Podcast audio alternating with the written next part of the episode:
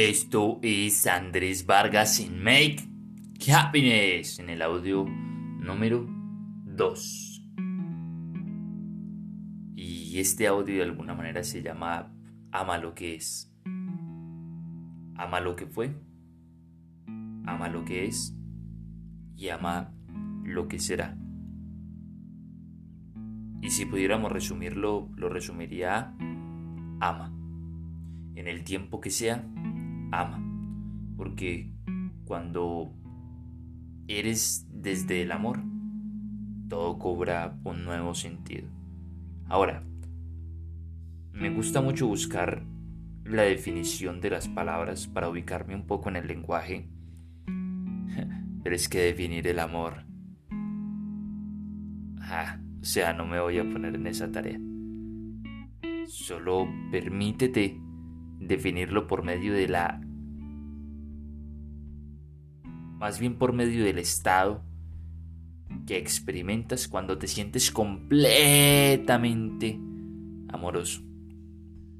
Es una cosa de otro nivel cuando te dan ese, ese abrazo cargado de esa esencia, es brutal. Cuando te dan esa carta, cuando te dan ese detalle, cuando tú mismo quedas a veces en medio de la naturaleza y sientes es brutal. Cuando estás teniendo una conversación súper profunda y se quedan ambos callados, asentiendo con la cabeza. Y sienten que si dicen algo, o sea, lo van a cagar porque es perfectamente tal como es. No se le cambiaría nada. Todo es simplemente y wow. Eso es el amor. No lo puse en palabras, pero lo podemos exponer en, unos estados que, todos hemos experimentado en algún momento. Y si no lo has experimentado, mi intención es que este podcast te ayude de alguna manera a experimentarlo, te sirva de alguna manera para experimentarlo.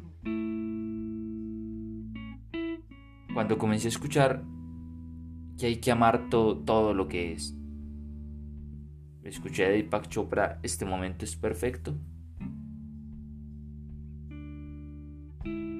Tal como es. Bueno, no va así, va.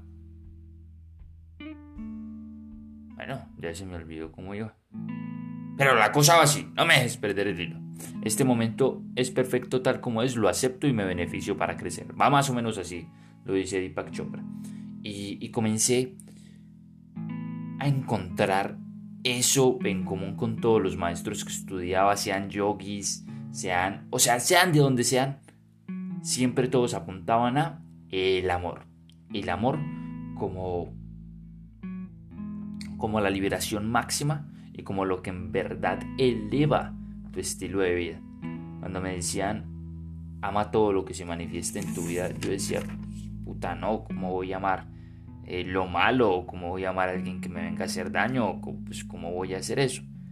Y en realidad el proceso ha sido genial.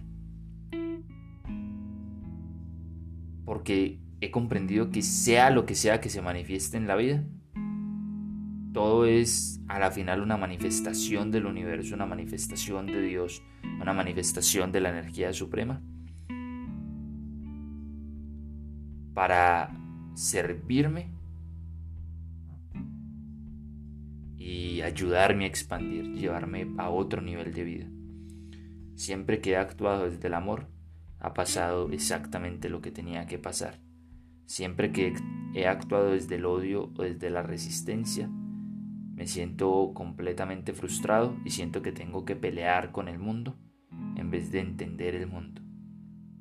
En, en siete marcos mentales para vivir en plenitud, digo algo que cambió profundamente mi vida y es, ¿cuándo vas a dejar de pelear para empezar a vivir?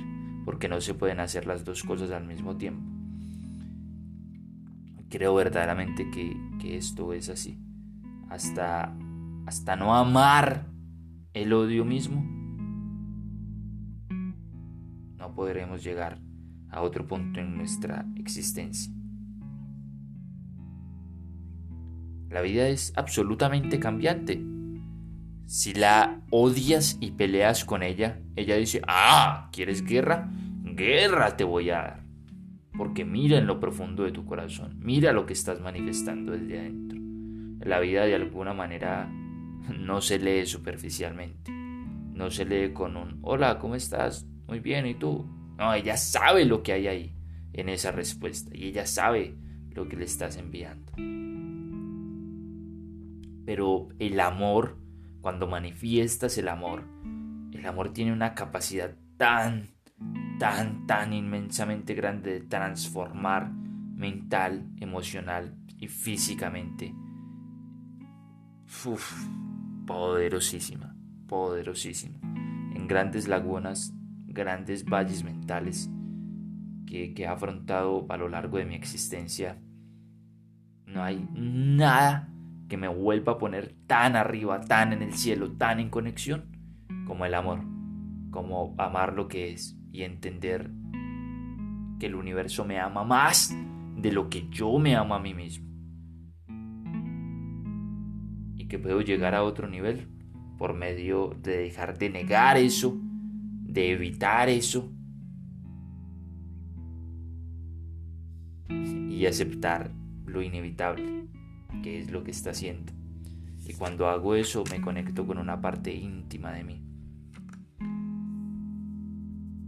Recuerda que siempre mereces más amor y no menos. En cualquier circunstancia mereces más amor y no menos. Hay una tendencia a criticarse, a deshonrarse, a juzgarse un montón, a, como le decimos en Colombia, a darse palo. Y puta, o sea, en serio, en serio, ¿eso cuánto te ha ayudado? En serio, cuando insultar a otro, herirlo y hacerlo sentir menos ha servido para que esa persona crezca verdaderamente. Y si crece desde el odio crece para demostrarte un montón de pendejadas, a la final se va a sentir vacío o vacía porque lo hizo para demostrarte algo, no para demostrarse a él mismo que es amor. Entonces es jodido. Recuerda que cuando estás triste, siempre mereces más amor y no menos. Si estás enojado, mereces más amor y no menos. Si estás absolutamente perturbado, frustrado, ansioso, mereces más amor y no menos. Si te rompieron el corazón o le rompiste el corazón a alguien, mereces más amor y no menos. Incluso cuando sientes vergüenza o cuando sientes mucha pena, lo único que está diciendo tu corazón es que mereces más amor y no menos. Si tu ego está re a tope, re a tope, re a tope, lo único que mereces, ya sabes que es más amor y no menos. Aun cuando sientes que no mereces ese amor, mereces más amor y no menos. Porque todo el que esté recibiendo aire por su nariz y esté experimentando esta existencia merece más amor y no menos.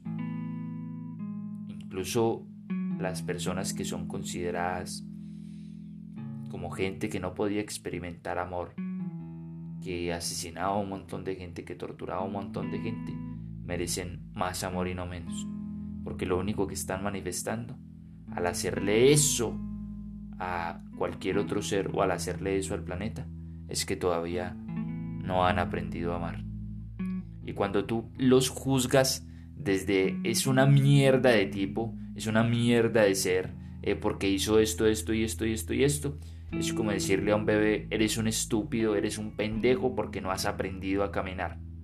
No, él simplemente va en su proceso. Es complejo decirte esto que te estoy diciendo, porque entonces implicaría que las personas que te han hecho daño merecen más amor y no menos. Y no estoy queriendo decir que tú se lo tengas que dar, estoy simplemente diciendo que de alguna manera lo merece, porque si hizo daño es porque todavía no estaba conectado con el amor y merece conectar con ese amor. Ahora, lo chévere del amor. Ay, me encanta que escucharías, me encanta escuchar este audio y ver cuántas veces he dicho amor. Ay, qué bacán. Voy, voy, no me pierdo.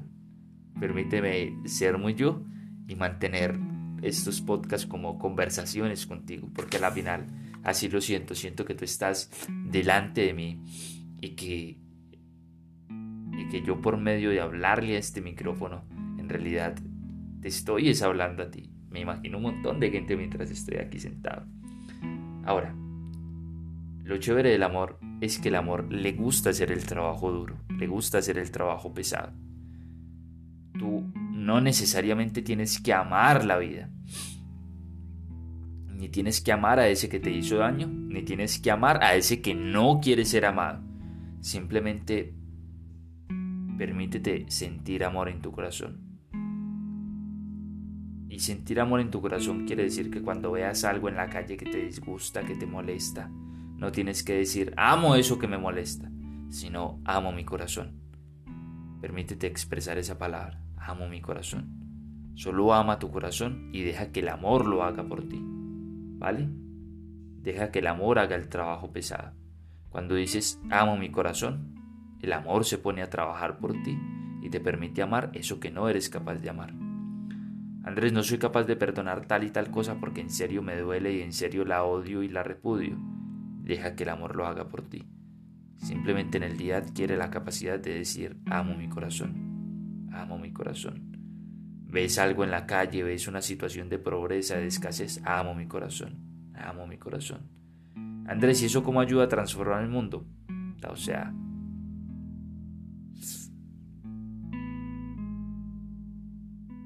está profundo. El amor ha hecho unas cosas impresionantes en todo lo que me rodea.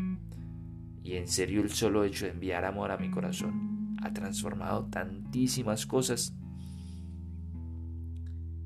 que no te digo que lo apliques a ciegas, pero si llevas 30, 40, 50 años viviendo desde odiar, desde juzgar, desde criticar, Dale uno o dos meses al amor.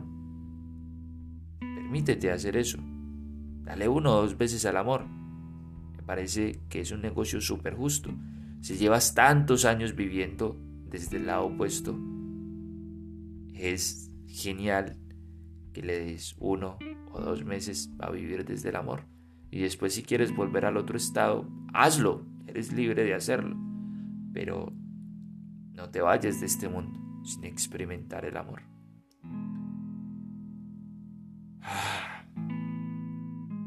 Y ya. Acabé. Espero haber llegado a algo en todo lo que expresé. Bueno, a la final lo hice con amor, por amor. Así que lo que salió es exactamente lo que tenía que salir.